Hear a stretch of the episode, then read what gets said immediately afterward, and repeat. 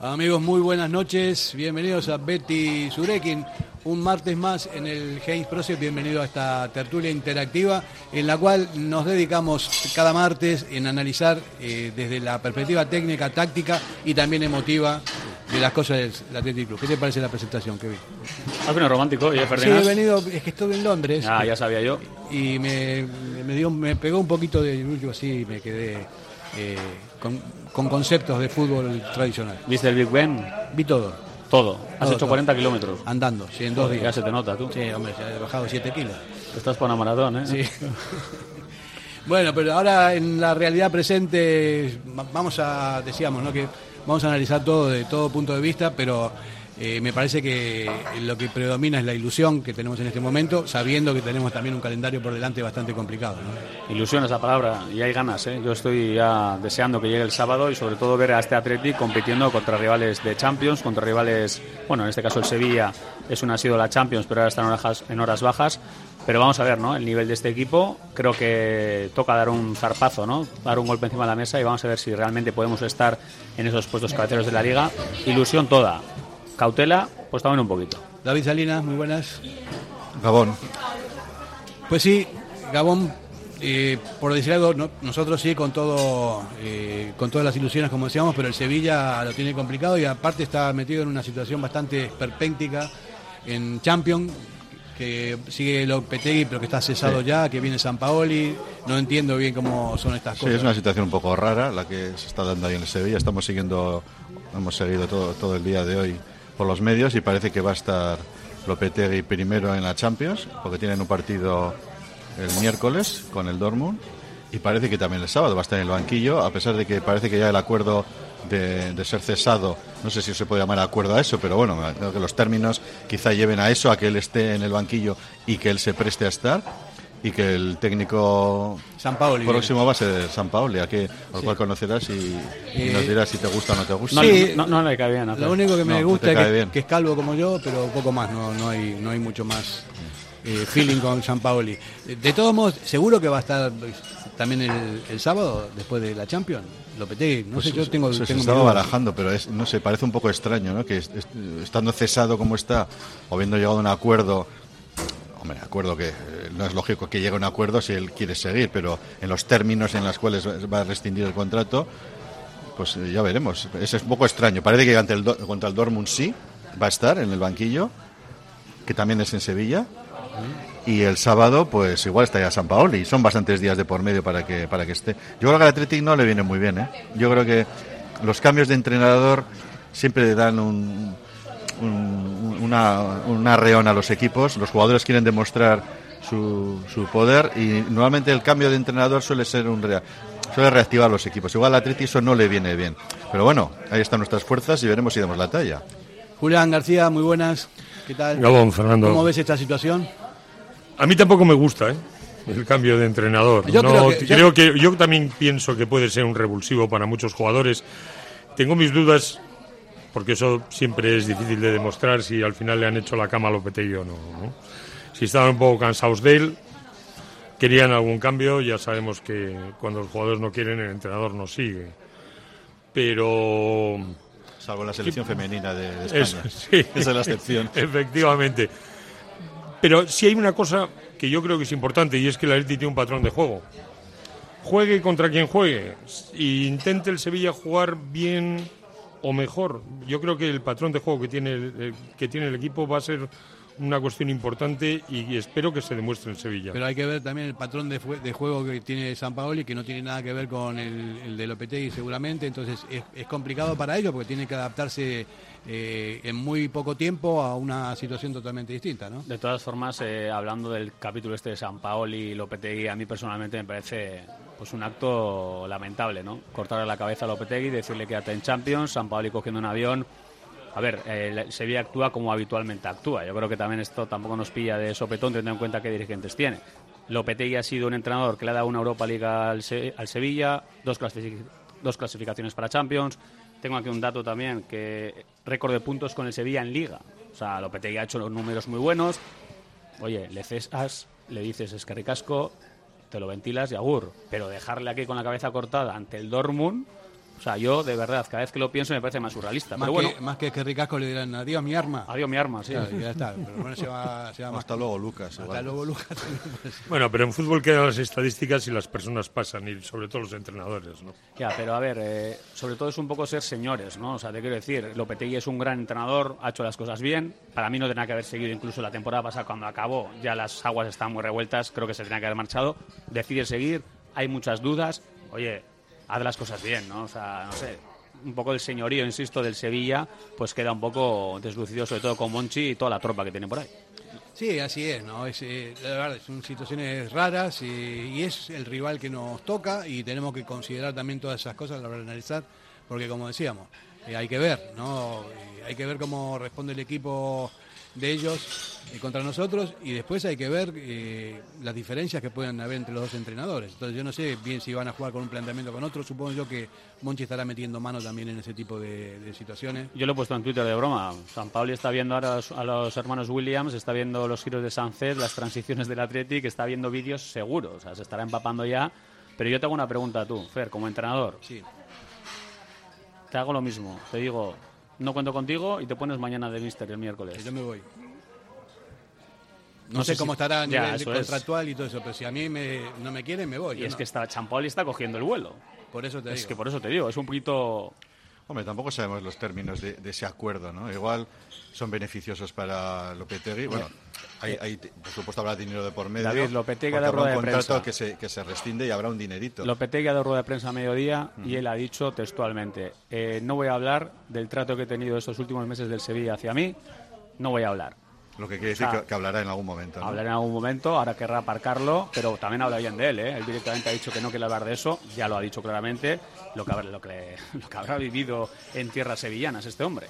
Bueno, un partido con el Borussia de Dortmund de Champions, aunque sea su, su canto del cisne, tampoco, tampoco es ¿no? para rechazar. O sea, de que acabe ese partido jugando con el Dortmund después de una- un principio de temporada muy malo, pues igual piensa que, que puede irse por la puerta grande, ¿no? Que no, David, con que un buen no. resultado Que- contra un que- equipo muy, muy No, fuerte como el Dortmund, Eso ¿no? yo lo entendería, David. Lo entiendo. Si inclusive, es más, los jugadores sabiendo que se va, eh, también le van a echar un cable. Yo creo que van a darlo todo. O sea, a mí la impresión me- es esa, ¿no? Pero lo que no entiendo más es el partido siguiente.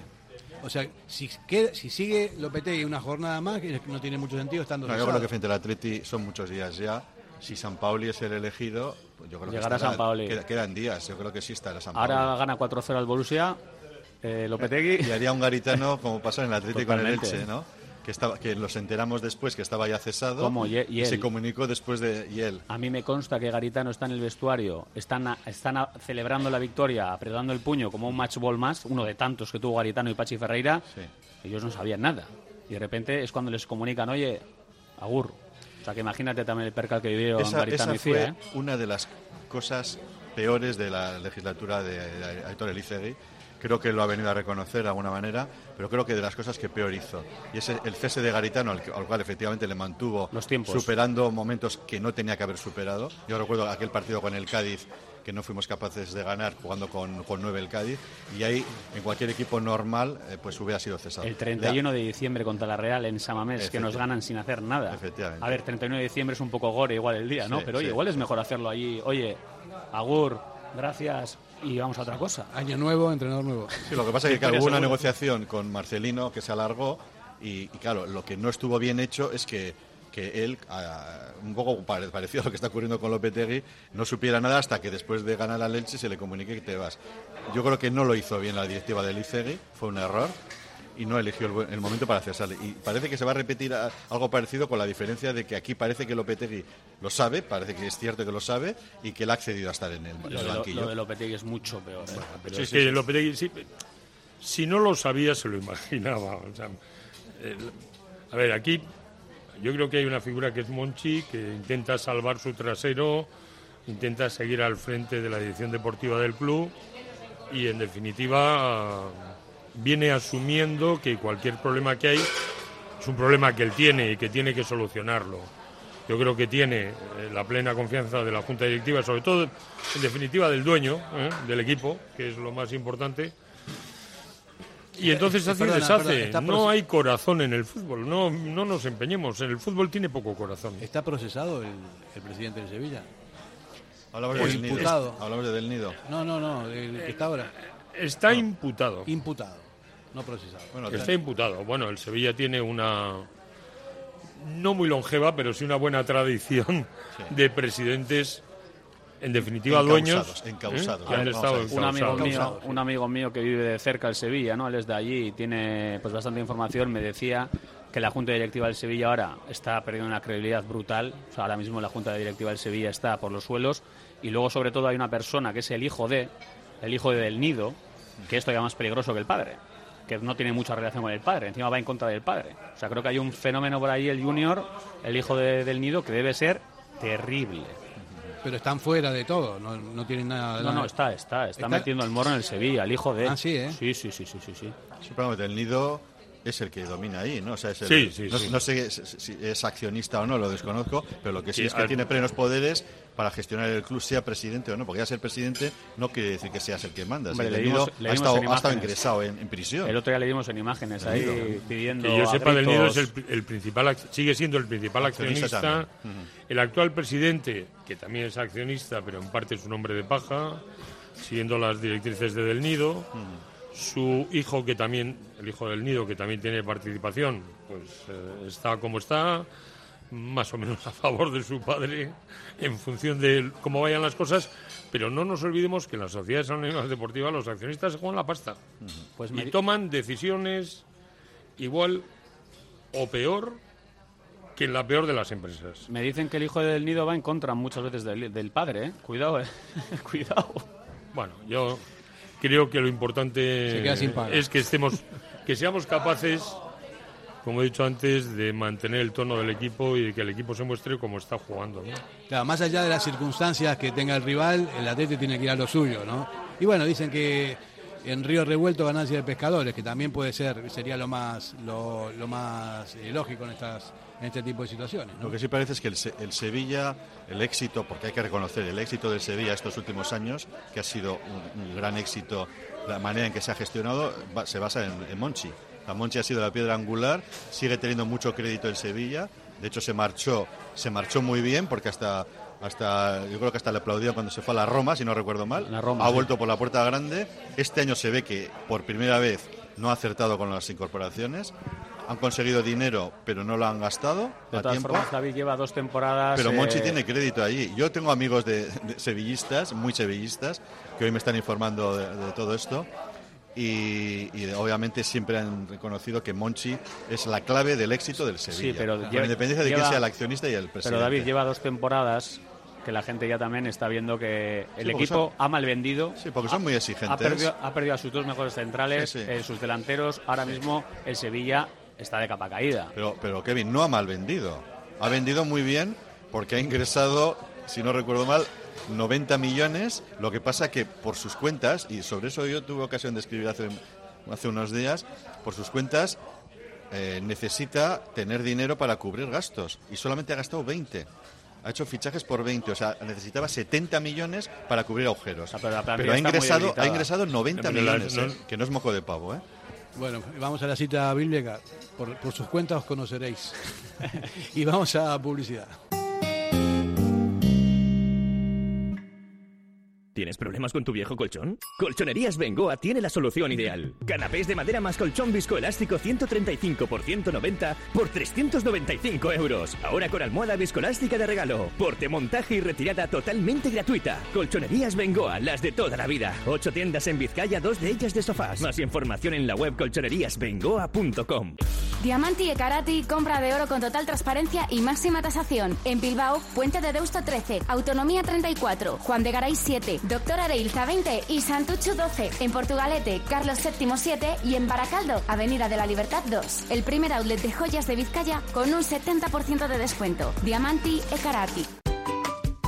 En Folder Papelería te esperamos con todo el material de vuelta al cole, la mayor variedad de productos y los mejores precios del mundo. Folder Papelería en Gregorio de la Revilla 19. Acércate ya y te llevarás un regalo con una compra mínima de 40 euros. En Durango, Restaurante Covica. Comida tradicional, moderna y vanguardista, elaborada siempre con la máxima calidad. Expertos en alta cocina en miniatura con reconocimientos de prestigio ofrecen diferentes alternativas para satisfacer los paladares de todos sus comensales. La comida de calidad y el trato exquisito tienen nombre propio en San Ignacio Usunea 8, Durango. Grapa Norte Imprenta Digital. Imprimimos todo lo que necesites. Impresión textil, camisetas, sudaderas, artículos de regalo. Grapa Norte, tu tienda online. grapanorte.com. La Purdietor Videa 9 Bajo, Bilbao. Adelanta la vuelta al cole. En Grapa Norte mantenemos los precios.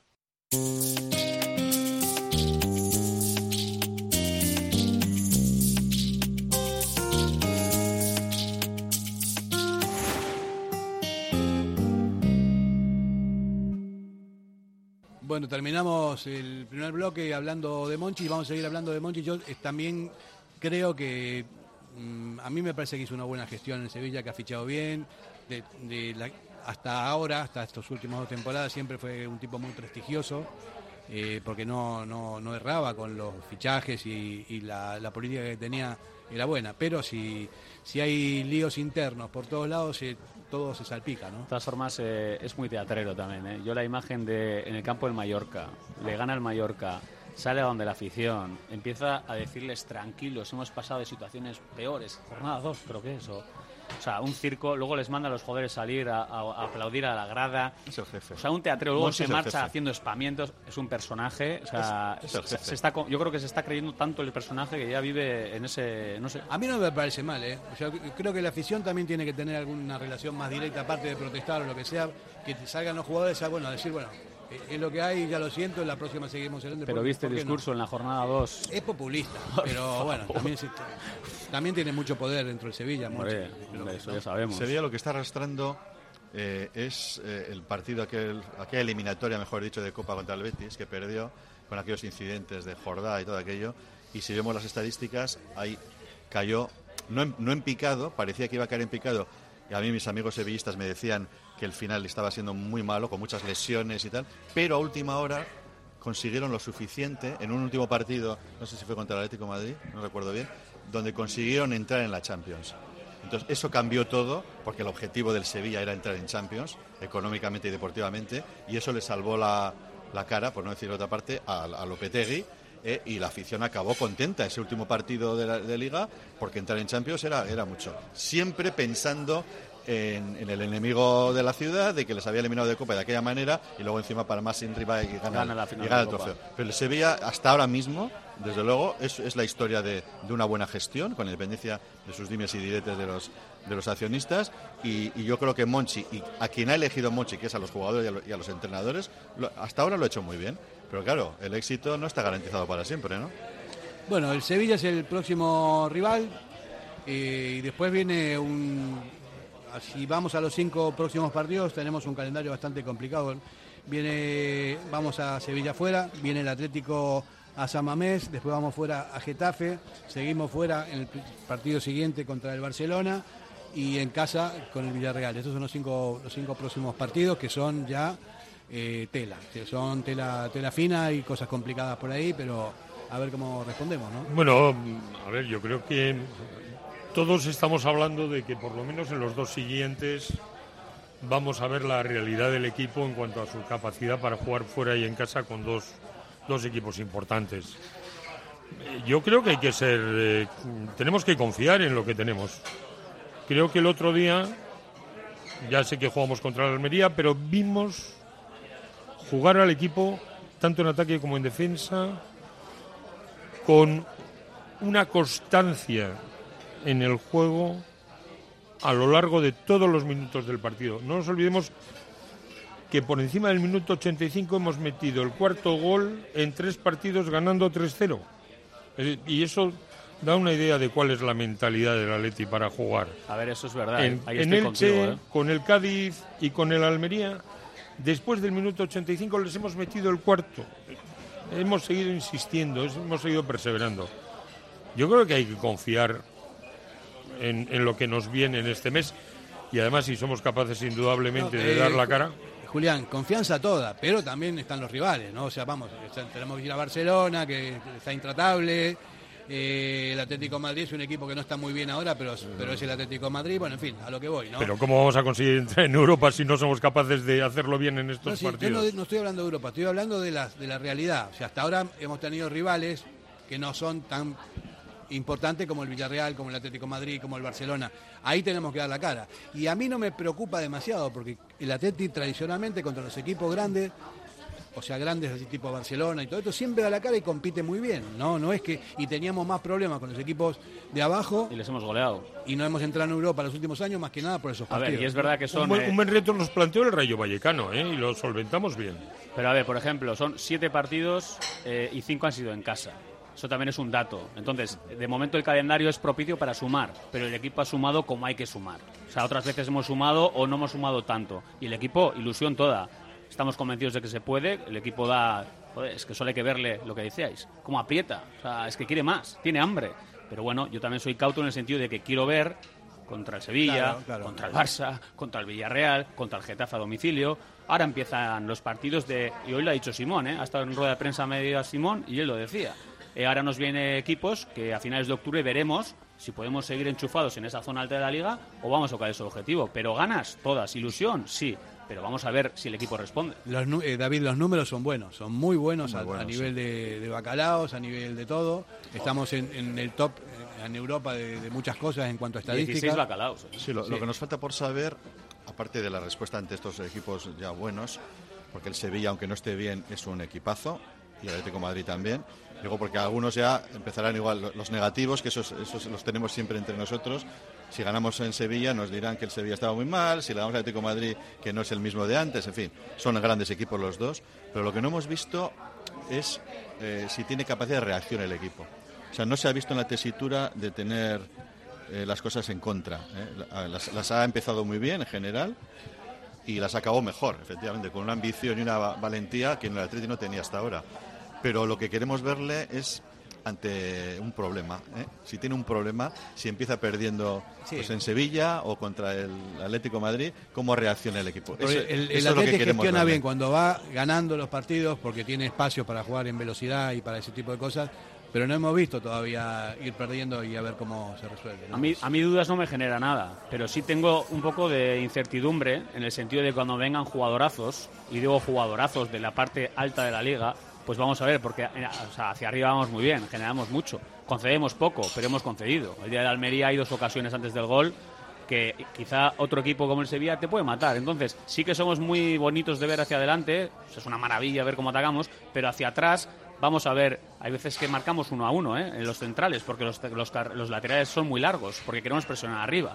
Entonces, vamos a ver si contra esos equipos punteros en cuanto a jugadores, si sufrimos o nos hacen gol. Mira, Julián, yo, a mí, de verdad, yo creo que los puntos hay que sacarlos contra los que hay que sacarlos, que el objetivo es Europa y no hay que mirar más allá de eso. O sea, eh, ese es el límite, Europa, ¿no? Si, si puede ser la Champions, fenomenal, lo dudo porque es muy complicado, pero met- meternos en Europa es fundamental desde todo punto de vista. Pero- y hay equipo para eso. Hay. Estamos hablando de siete partidos, estamos hablando de 21 puntos.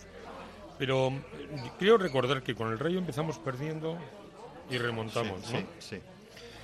Eh, también, si yo no me, si no recuerdo mal, eh, pocas veces he visto a Muniain o a Sancet recuperar balones en el borde del área, atacando el equipo contrario, en nuestro área. ¿Cuánto nos va a durar eso? ¿Cuánto nos va a durar el físico? También es una cuestión importante. Yo creo que físicamente estamos bien y eso va a ayudar. Y eso se debe demostrar en el campo. ¿no? Eh, el equipo está fuerte. Eh, es cierto que no hemos hecho cambios, pero tampoco tenemos el desgaste de jugar dos partidos a la semana. Pero hay, hay variantes en todos los puestos. Esa también es una- un plus que tenemos esta temporada. O sea, hay dos jugadores por puesto, cuanto menos, ¿no? Y eso es una cosa muy interesante. Y yo soy muy pesado, ¿eh? Y me encanta ahora decirlo cuando las cosas van tan bien. O sea, es una maravilla ver a Atleti tercero en Champions, pero ahora es cuando hay que decirlo.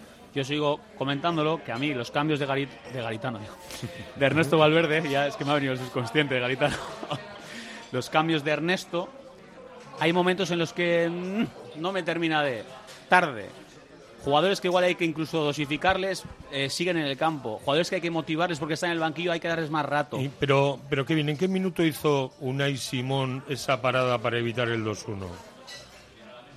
Eh, yo, yo pensando o entendiendo cómo piensa Valverde, eso le llevó a retrasar los cambios, por si acaso. Ah, pongo nombres. Iker Muniain en el minuto 80, eh, no, en el 60 ya estaba con los con los con los isquios eh, para arriba, con calambres. ¿Qué necesidad tenemos de aguantar a Iker? Los hermanos Williams han estado jugando partidos internacionales. ¿Qué necesidad tenemos de dejarles? Eh, Vesga Pues, eh, en Elche. ¿Qué Nico ha jugado 44 minutos, ¿eh? Eh, bueno, me da igual. David, David. Eh, Da- otra, otra rápida. Sí, Elche, Vesga. Y vamos ganando ya 3-0, 0-3 o 0-4. Sale Vesga. Por eso digo que los cambios para mí está siendo un poco el talón de Aquiles ¿Sabes qué te, sabe te digo, David? Sí. Que Kevin estaba esperando que diga el chinguto y diga, Kevin, venga, caliéntate. Que sales. Yo creo que Que es sale. eso, Eso es lo que le pasa- que le a sí. Bueno, yo, yo- el tema de los cambios, yo siempre digo que como es lo último que pasa en los partidos, es lo que antes tenemos en la memoria, ¿no? Y sobre todo cuando la cosa ha ido mal, siempre decimos, es que tenía que haber sacado fulanito, ¿no? Y tan tarde y da-". Yo creo que Valverde te- efectivamente tarda bastante en hacer los cambios, pero como los partidos todos están siendo positivos, lo que se le puede achacar es lo que dices tú, Kevin. O sea, dar descanso a uno, dar ocasión a otro para que demuestre que está bien. Pero claro, cuando vengan maldadas que vendrán, veremos si realmente tiene capacidad de cambiar las cosas. Él Y lo reconoció ¿eh? cambios. hace dos semanas, que en este fútbol moderno de cinco él no ha estado, de cinco cambios. Y se lo Eso preguntaron es, y él dijo, es, pues es verdad, es que nunca ha estado y todavía me tengo que hacer a ello. Es que él lo reconoció. es Esa que no es, es la, lo mismo. esa es la clave. Ay, Es ay, que no ha la tenido clave, la ¿sabes? experiencia de los cinco Eso, si va a cambios. tener capacidad de cuando las cosas se tuerzan, hacer los cambios adecuados. O y, y hacer los cambios que tam- tampoco los hacía bien Marcelino, o Para la nada, achacábamos. para nada. Y tampoco Garitano, ¿eh? Es Le que decíamos el subconsciente también lo me ha mismo, fallado. Garitano ¿eh? peor. Que le costaba muchísimo cambiar el plan A. Tarde y mal. Eh, Valverde, vamos a ver, pero tiene que ser ante una situación forzada de que hay que cambiar las cosas, cambiar el esquema, cambiar las posiciones. Y luego Vamos tienen que responder los jugadores, ¿eh? que los jugadores son los que no, saben no a nos jugar. ¿eh? engañemos, son cinco cambios, pero en tres ventanas. Y eso también complica Claro, la previsión claro, del entrenador. es verdad. eh. Leerlo bien, sí, sí, sí. Es verdad, de, de todos modos esto de los cinco cambios para mí es una maravilla. ¿eh? O sea, yo lo digo de- desde todo punto de vista. Eh, como jugador me hubiese encantado tener cinco cambios, como entrenador también, y bueno, parece que no, no se va a quitar más. Es que ahora no te das cuenta, pero es- antes solo jugaban tres. O sea, ¿Cuánta gente se quedaba sin saltar al campo? O sea, Yo me son- acuerdo de la época que se jugaba, había dos cambios y, y de la época que no había ninguno, que si te quedaba con uno menos. Vamos a publicidad.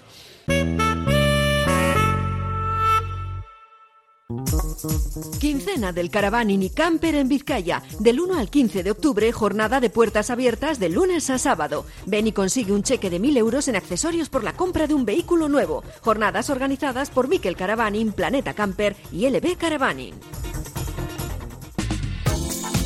¿Te apetece comer bien en Basauri?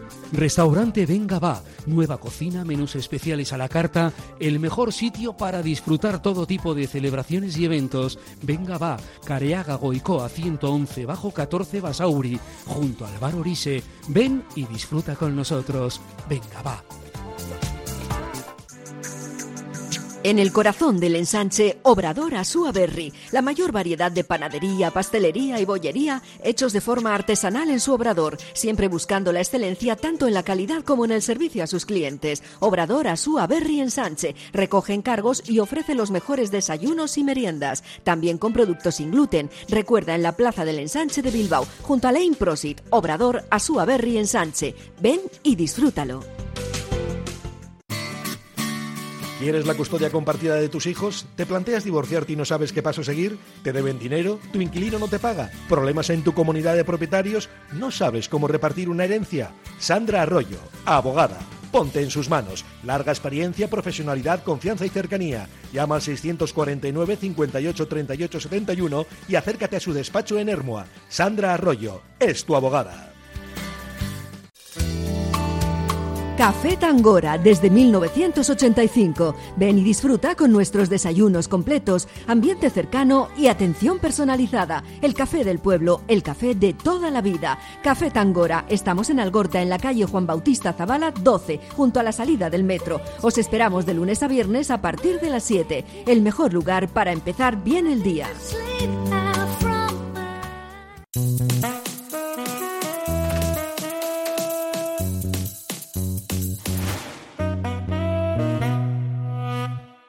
Estábamos hablando... Abuelos eh, de bolletas, en medio abuelos de no, bolletas. me, dice, me dice David, ¿tan viejo eres? Le digo, pues sí.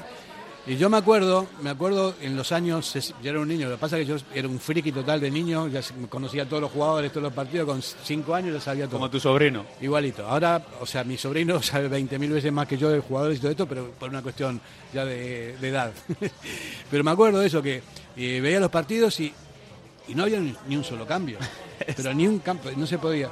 Y después decían, después apareció eso. Bueno, ahora pues, si se lesiona uno lo pueden cambiar. Yo decía, jo, qué bien, no, qué suerte, porque tú- siempre le pasaba a tu equipo que te quedaba con uno menos y ya lo sufrías y, y después te das cuenta de eso, ¿no? Y ahora llegamos a, a un punto tal del negocio global, que es el fútbol, eh, que es todo es espectáculo. Y no se puede competir de otra manera que no sea de, de igual a igual. Ahí ¿no? está el ejemplo del baloncesto, ¿no? Para, para bien o para mal, casi siempre para bien, el baloncesto, los que son también aficionados al básquet, abre muchos caminos que luego se repiten en- a nivel incluso de, de- de- de show business, de puesta en escena. En el baloncesto vemos los cambios continuos que se realizan, ¿eh? a veces en bloque, y los partidos al final eh, dan lugar a que puedan cambiar totalmente porque sale un jugador, sale otro base, sale un, un- un alero o sale un pivo. Aquí, tanto como eso, no. Vete a saber si llegamos a eso, si a los poderosos les interesa. Porque, Fer, tú dices que a ti te encanta. Bueno, a quien más le encanta es a los equipos fuertes. Por supuesto. Porque son los que tienen más elegir. Es más banquillo, más posibilidad encanta- de cambiar los A mí partidos. me encanta porque soy hincha de un equipo fuerte. Sí, sí, sí. Ay, ay, ay, hombre, y como entrenador, Fer, para mí también a los entrenadores ahora se les mide mucho más, ¿eh? Porque tú puedes plantear un partido físico, sacar un 11, luego teniendo en cuenta una hora haces los otros tres cambios. O sea, el partido ahora es mucho más. Ya no hay 11, para mí ahora hay 15, eh, 16 y muchos jugadores ¿eh? en un mismo Y ojo encuentro. con, ¿eh? ojo con los errores protocolarios que ya pues, han dado consigo alguna sanción. Cuando no sacas al jugador En la ventana. adecuada y tal. O sea, eso requiere también de un staff técnico que, que haga sus deberes. pero yo con- creo, con yo dinero creo que veremos salir y volver a entrar algo. y si no, al tiempo. Kevin, yo, si fuese por mí lo de la ventana, que no lo entiendo, no lo entiendo todavía, metería la pata. Pero 20.000 Fer, veces. cuéntales lo que hiciste en el partido de prensa de Navidades. Ah, no, que, eso no que- que a estuvimos jugando con 12, 5 Y bueno, minutos. pues fue, eso fue un desliz. Un desliz, sí. Aguantaste ahí y echaste la picaresca, ¿eh? hasta que nos dijeron, Hombre. eh, que estás jugando con 12. Y Estamos Fer dijo, uy, si no me da cuenta. Estábamos jugando contra el Atleti, los periodistas, que es el partido que se hace todos los años, y íbamos, Íbamos bien, sí, estábamos empatando. íbamos ganando primero. Y íbamos empatando a uno o a dos. Sí, a dos, A claro. dos, una cosa así, ¿no? Y se lesionó uno, se salió, entró otra vez, yo ahí había hecho un cambio, me hice el loco y jugamos como 10 minutos con uno más. Y al final, por primera vez en mucho tiempo, empatamos, con- no perdimos contra el Atleti. ¿eh? Qué bien Y este año vamos a ganar. Sí, ¿no? Sí. ¿Estás, estás bien entrenado o más o menos? Bueno, ahí andamos. Estoy, estoy corriendo, que, que no es poco. Bueno, ya, ya- ya lo veo. Bueno, eh, son estas, estas cosas que, que siempre hay que mencionar porque realmente, no lo de lo mío con el, con meter uno de más, hay que mencionar en cuanto a los cambios porque sí te dan pie a los análisis. Y yo llego a la conclusión de que el Chingurri tiene un esquema, no lo veo cambiando de sistema, ni, por, ni ganando ni perdiendo, más o menos puede cambiar de jugadores ahí, pero su forma de jugar siempre, siempre es esa y que es, es- es positiva y yo creo que tiene muchos puntos. Aparte es un entrenador con muchísima El experiencia. presionar arriba, el que el equipo quiera más, eh, sobre todo buscar siempre el ataque. O sea, es que yo creo que es una identidad de este equipo que gusta, que enamora, y ya no solo a nosotros. Estamos siguiendo un poco a nivel nacional la prensa. E y internacional está- también, ¿eh? Internacional, y nos están poniendo pues en un escalofón importante, a ver, porque el equipo está haciendo números brutales, está generando, concede poco, y es un equipo que gusta ver. Entonces, sacar pecho hasta un punto, pero hay motivos para estar ilusionados, porque tenemos un jefe de máquinas que es Ernesto, o sea, que está haciéndolo muy bien, hay plantilla y tenemos muchas ganas de este mes de octubre la respuesta del equipo ante equipos potentes, top de la liga. Vamos a ver. Ernesto tiene una personalidad que es bastante empática con, con los jugadores. No se casa con nadie, pero todo el mundo lo respeta porque es un tipo educado, no es ningún histriónico, que eh, siempre está calmo. Es ¿no? un lujo, es un lujo. O sea, Chingurri Valverde, eh, como entrenador, yo siempre digo, las comparaciones son odiosas, pero de vez en cuando se pueden hacer. Es el mejor entrenador que hemos tenido desde Javier Clemente. No solamente por el número de partidos que ha estado en el banquillo en tres fases, porque nos ha clasificado prácticamente siempre para Europa, porque ha, ha dado la alternativa a jugadores jóvenes, ojo que también han hecho otros entrenadores, y luego por la forma, lo que estabais comentando, la forma que tiene de gestionar el, el- el vestuario. O sea, no es un, no es un entrenador que cree damnificados, ¿eh? que normalmente suele tener a todos en danza, o sea, suele dar oportunidades a todos. Entonces, yo cuando en, en el proceso electoral salió el nombre de Chingurri, que le estoy mirando a Kevin porque lo hablamos antes de y lo dábamos por imposible, pero cuando salió su número, vamos, yo vi el cielo abierto. El otro día también me reí mucho porque hay un, hay un frame por ahí rulando, un vídeo en redes sociales, una entrevista que le hacen a Ernesto y le dicen, ¿nos cuentas esa anécdota famosa? Y dice, ¿cuál? La de que te olvidaste a los hijos eh, llevar al colegio y no les llevaste. o sea, parece ser que él fue al garaje a por el coche y los hijos le estaban esperando pues en el portal. Y él iba pensando en sus cosas y llegó al colegio y dijo, uy, ¿dónde están mis hijos? O sea, se había olvidado de los hijos para llevarles al colegio. Y él decía que en esos momentos un entrenador piensa en el lateral izquierdo, en el extremo izquierdo, y le está dando vueltas a una cosa, va pensando en sus, en sus problemas y se olvidó de los hijos. Y no, no los llevó al cole y tuvo que volver a casa por los hijos.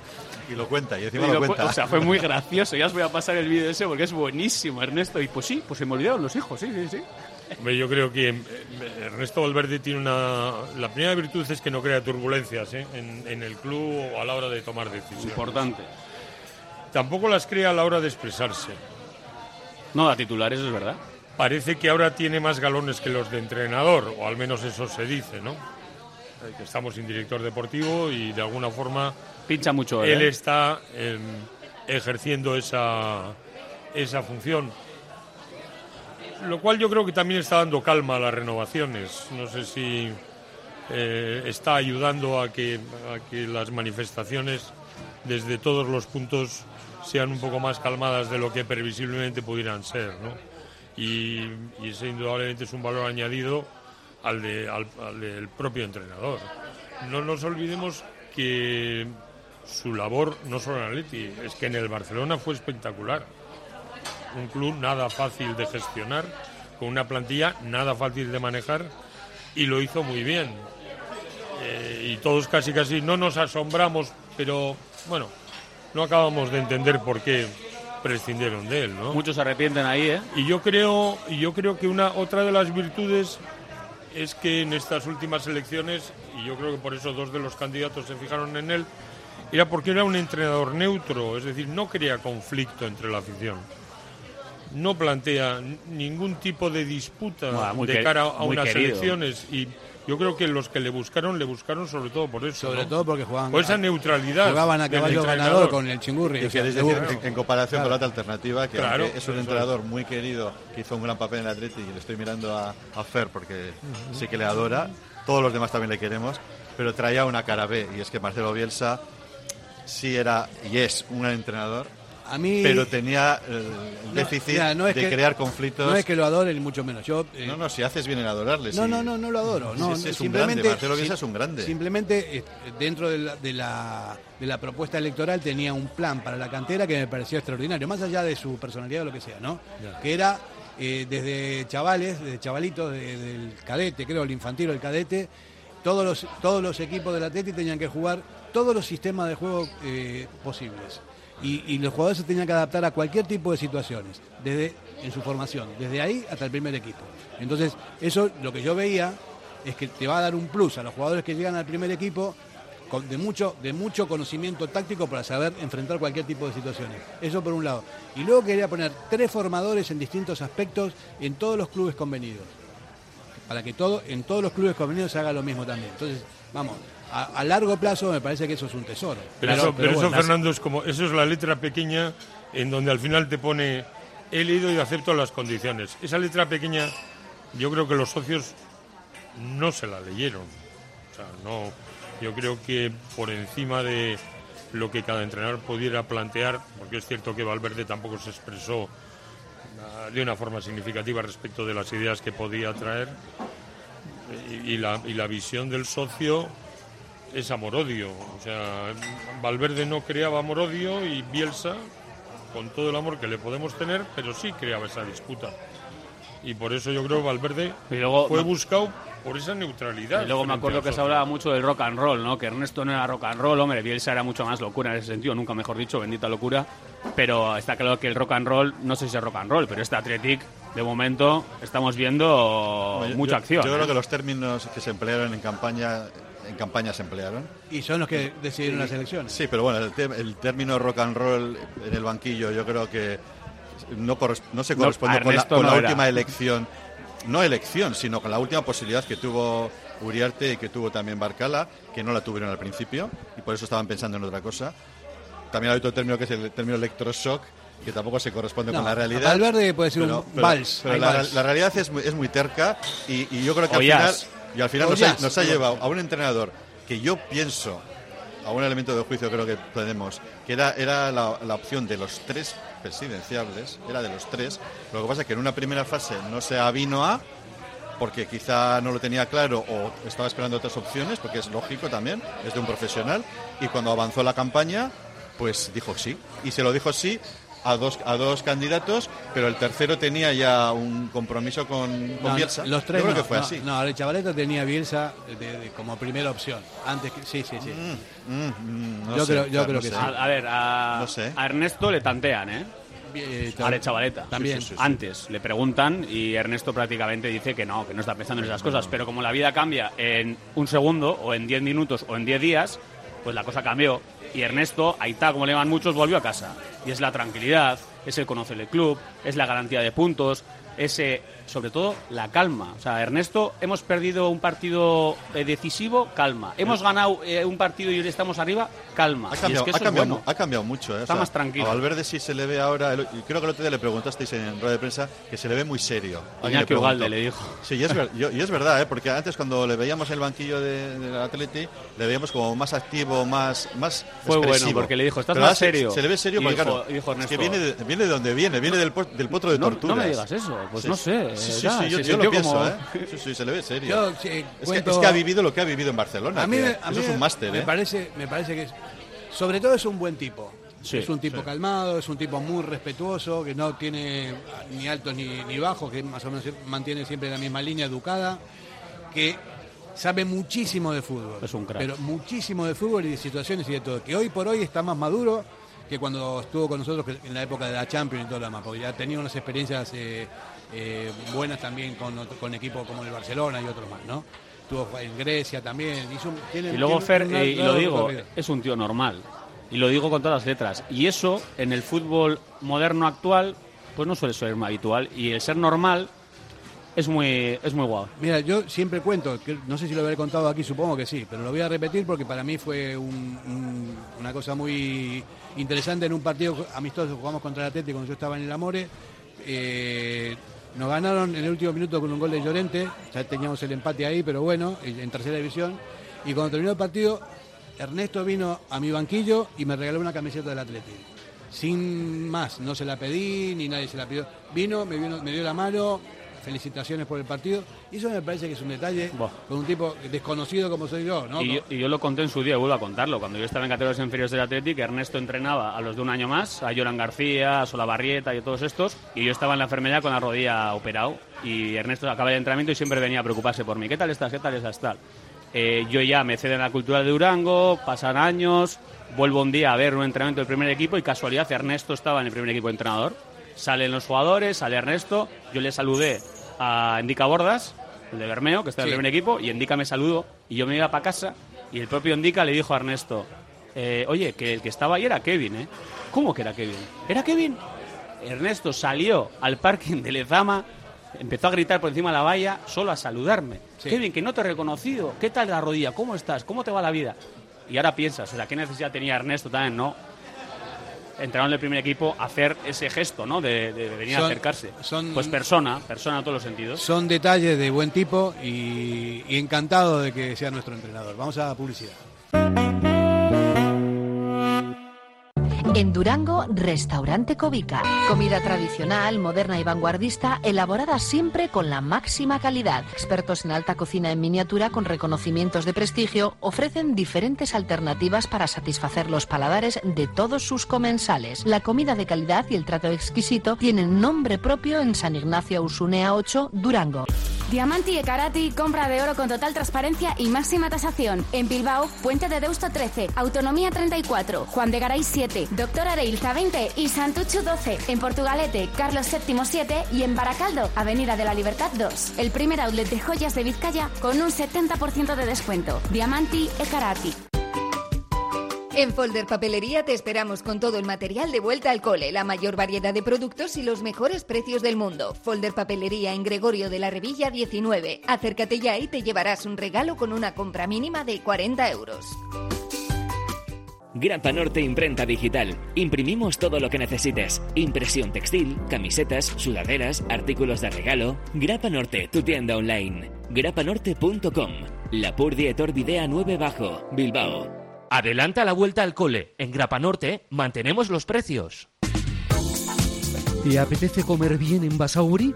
Restaurante Venga Va. Nueva cocina, menús especiales a la carta, el mejor sitio para disfrutar todo tipo de celebraciones y eventos. Venga Va. Careaga Goicoa 111 bajo 14 Basauri, junto al bar Orise. Ven y disfruta con nosotros. Venga Va.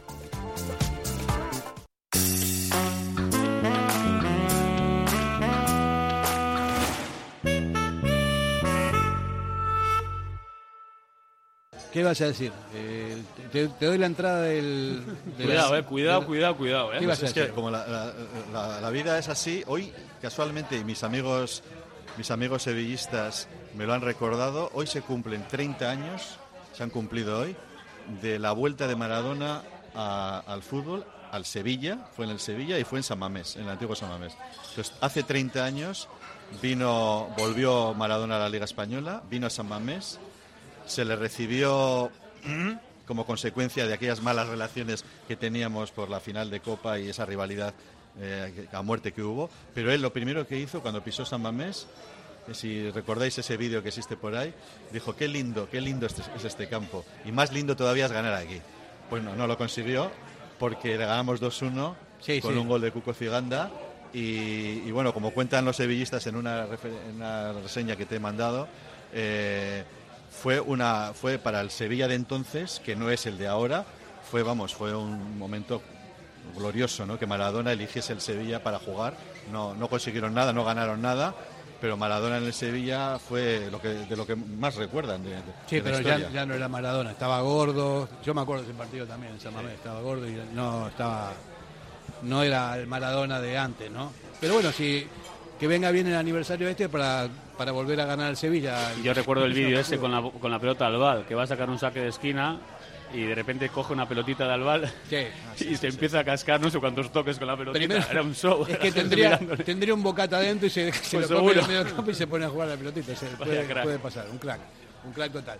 Bueno, eh, vamos a dejar ya de lado el próximo rival, que es el Sevilla, y vamos a, a mirar para arriba, de arriba hacia abajo, siempre mirando de arriba es- mejor porque a mí me parece que la, la clave de toda esta situación que estamos viviendo con equipos, bueno, que eran ganables, que se les ganó como hay que ganarle y todo lo demás, que antes nos penalizaban y ahora nos dan un plus para eh, llegar al final de la liga con los puntos suficientes como para ya pelear de verdad para entrar en, en Europa. Eso es lo que yo considero, ¿no? Es bueno ganar al principio, por más que luego bajes de, de clasificación, pero ya tener los puntos acumulados, ¿no?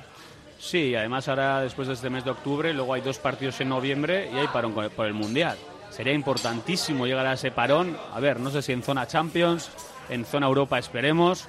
Pero claro, para la inyección de moral de decir, el equipo en este primer tramo de la liga está bien, hay un mundial, con lo que supone, jugadores vol- volverán más cansados, el Atlético también contará con internacionales, por cierto, hay que recalcarlo.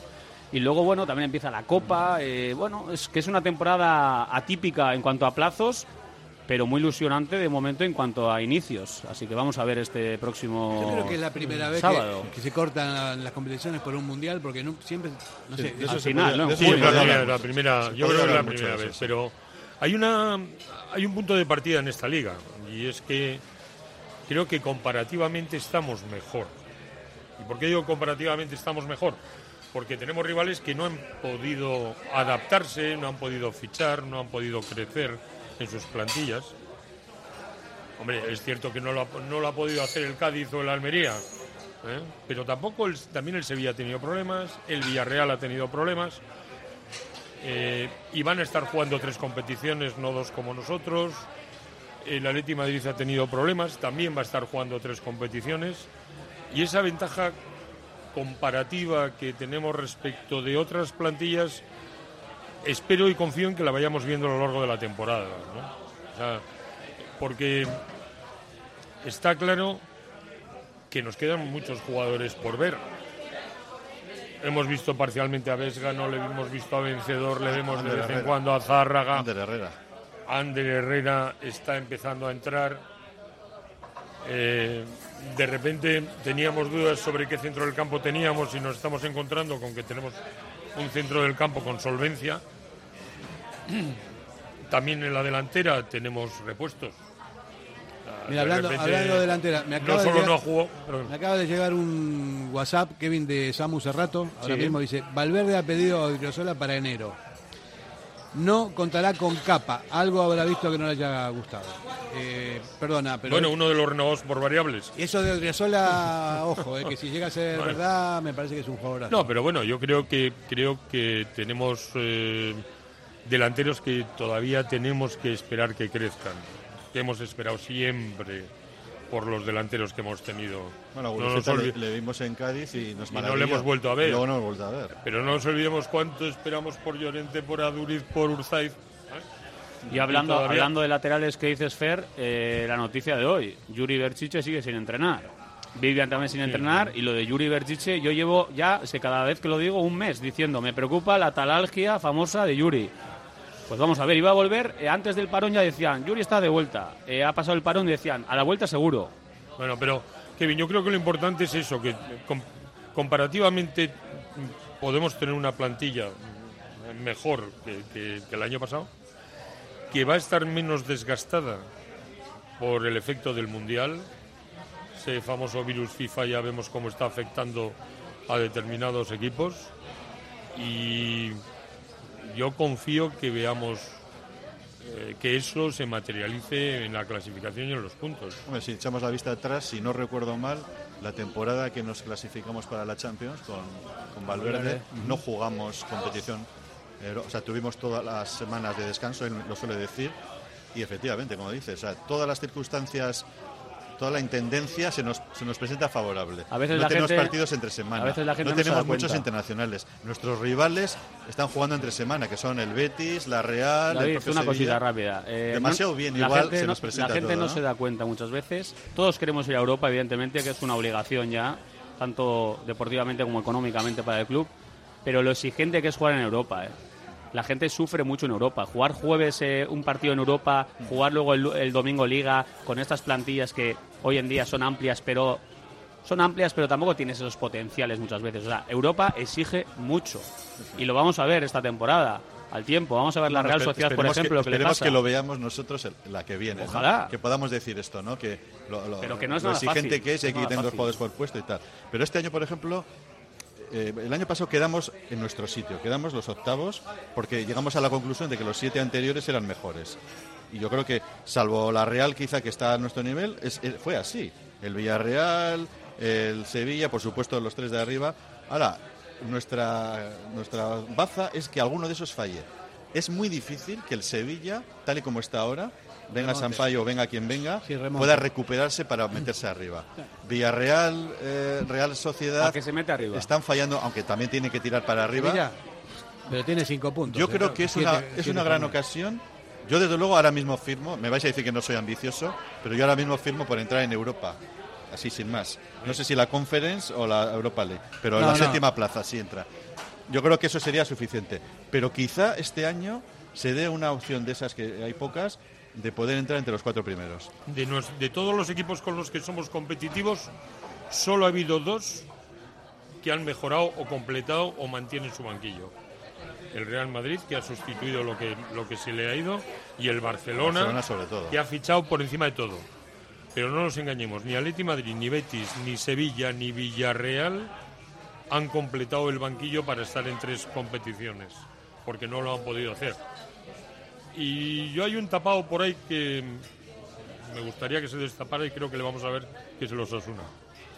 Ah, los Osasuna- ah, Su- suele empezar se- muy bien y seguirá, luego- seguirá tapado. y luego No, suele- no, yo al Valencia también le veo muy bien, ¿eh? Yo al Valencia le veo bien. El Valencia está remontando. Ahora, el yo- Pero tampoco tiene banquillo, ¿eh? Tampoco Sí. ha completado el banquillo, Yo, porque tampoco ha podido... yo no diría, dinero, en cuanto no a, la clasificación, yo sacando pecho, eh, podría decir, ¿no? Porque lo, lo puedo decir, que podemos competir contra el Madrid y contra el Barcelona para ganar la liga.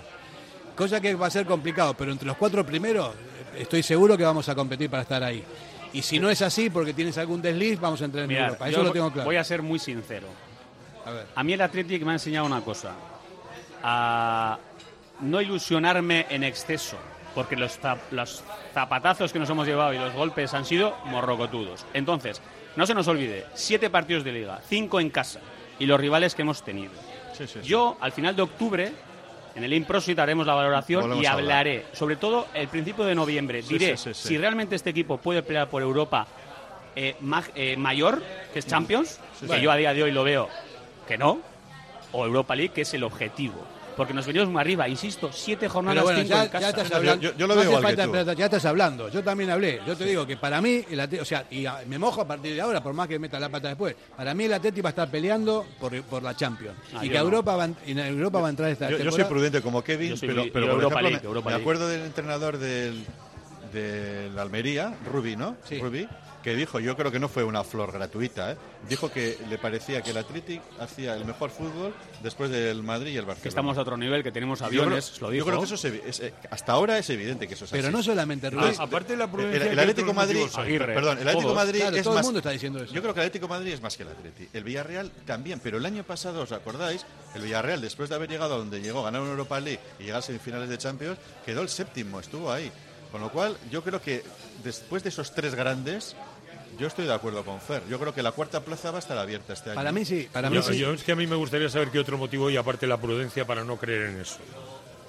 Es decir, hasta ahora, con lo que hemos visto, con la plantilla que tenemos, como hemos jugado, como tú dices, veremos en noviembre, pero hoy en día, ¿por qué no vamos a creer en eso? Yo no veo motivos para no hacerlo. Otra cosa es la prudencia valorativa. ¿Yo sabes qué? Pero nada más. Que llevamos, O sea, no cinco años, más. que llevamos cinco años sin entrar y que hay siete equipos mejores hasta ahora. Claramente han sido superiores Ahora no en lo cuanto son. a plantilla hasta ahora. Ahora no lo son. Ahora no sabemos. Ahora, no. ahora jugando contra los que hemos jugado somos una bomba. Insisto, no, tengo yo que muy quiero claro- jugar contra los de arriba. No tengo, Fer, no tengo, yo no tengo muy claro, Kevin, que hayamos tenido la mentalidad de estar arriba. A mí, eh, a mí me parece que sí, yo insisto en que tenemos variantes en todos los puestos, cosa que es una maravilla, que antes eran menos, no las variantes. Había cambios, pero bueno, eh, el que entraba igual no tenía el nivel de titular. Y hoy por hoy me parece que tenemos eh, una plantilla muy compensada, que está muy bien. Y, y con eso y un bizcocho me parece que nos tenemos que ir porque... A tomar las salchichas. Sí, Carlos nos está haciendo seña. Eh, Carlos está esperando el grito sagrado, porque él se pone ahí, se emociona mucho también ahí con, Grito sagrado que nos oigan desde Sevilla, ¿vale? bueno, eso es. Eh, y hasta la previa del próximo partido. El sábado estaremos. Ahí está. Venga, va. Una, dos y tres. ¡Al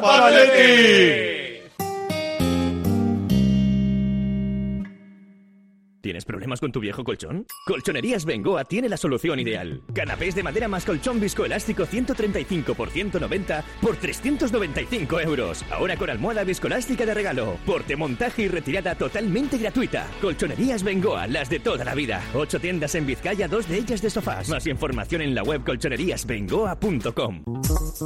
Quincena del Caravaning y Camper en Vizcaya. Del 1 al 15 de octubre, jornada de puertas abiertas de lunes a sábado. Ven y consigue un cheque de 1.000 euros en accesorios por la compra de un vehículo nuevo. Jornadas organizadas por Miquel Caravaning, Planeta Camper y LB Caravaning. ¿Quieres la custodia compartida de tus hijos? ¿Te planteas divorciarte y no sabes qué paso seguir? ¿Te deben dinero? ¿Tu inquilino no te paga? ¿Problemas en tu comunidad de propietarios? ¿No sabes cómo repartir una herencia? Sandra Arroyo, abogada. Ponte en sus manos. Larga experiencia, profesionalidad, confianza y cercanía. Llama al 649 58 38 71 y acércate a su despacho en Hermoa. Sandra Arroyo es tu abogada. En el corazón del ensanche, Obrador Asúa Berry, la mayor variedad de panadería, pastelería y bollería hechos de forma artesanal en su obrador, siempre buscando la excelencia tanto en la calidad como en el servicio a sus clientes. Obrador Asúa Berry Ensanche recoge encargos y ofrece los mejores desayunos y meriendas, también con productos sin gluten. Recuerda en la Plaza del Ensanche de Bilbao, junto a Lane Prosit, Obrador Asúa Berry Ensanche. Ven y disfrútalo.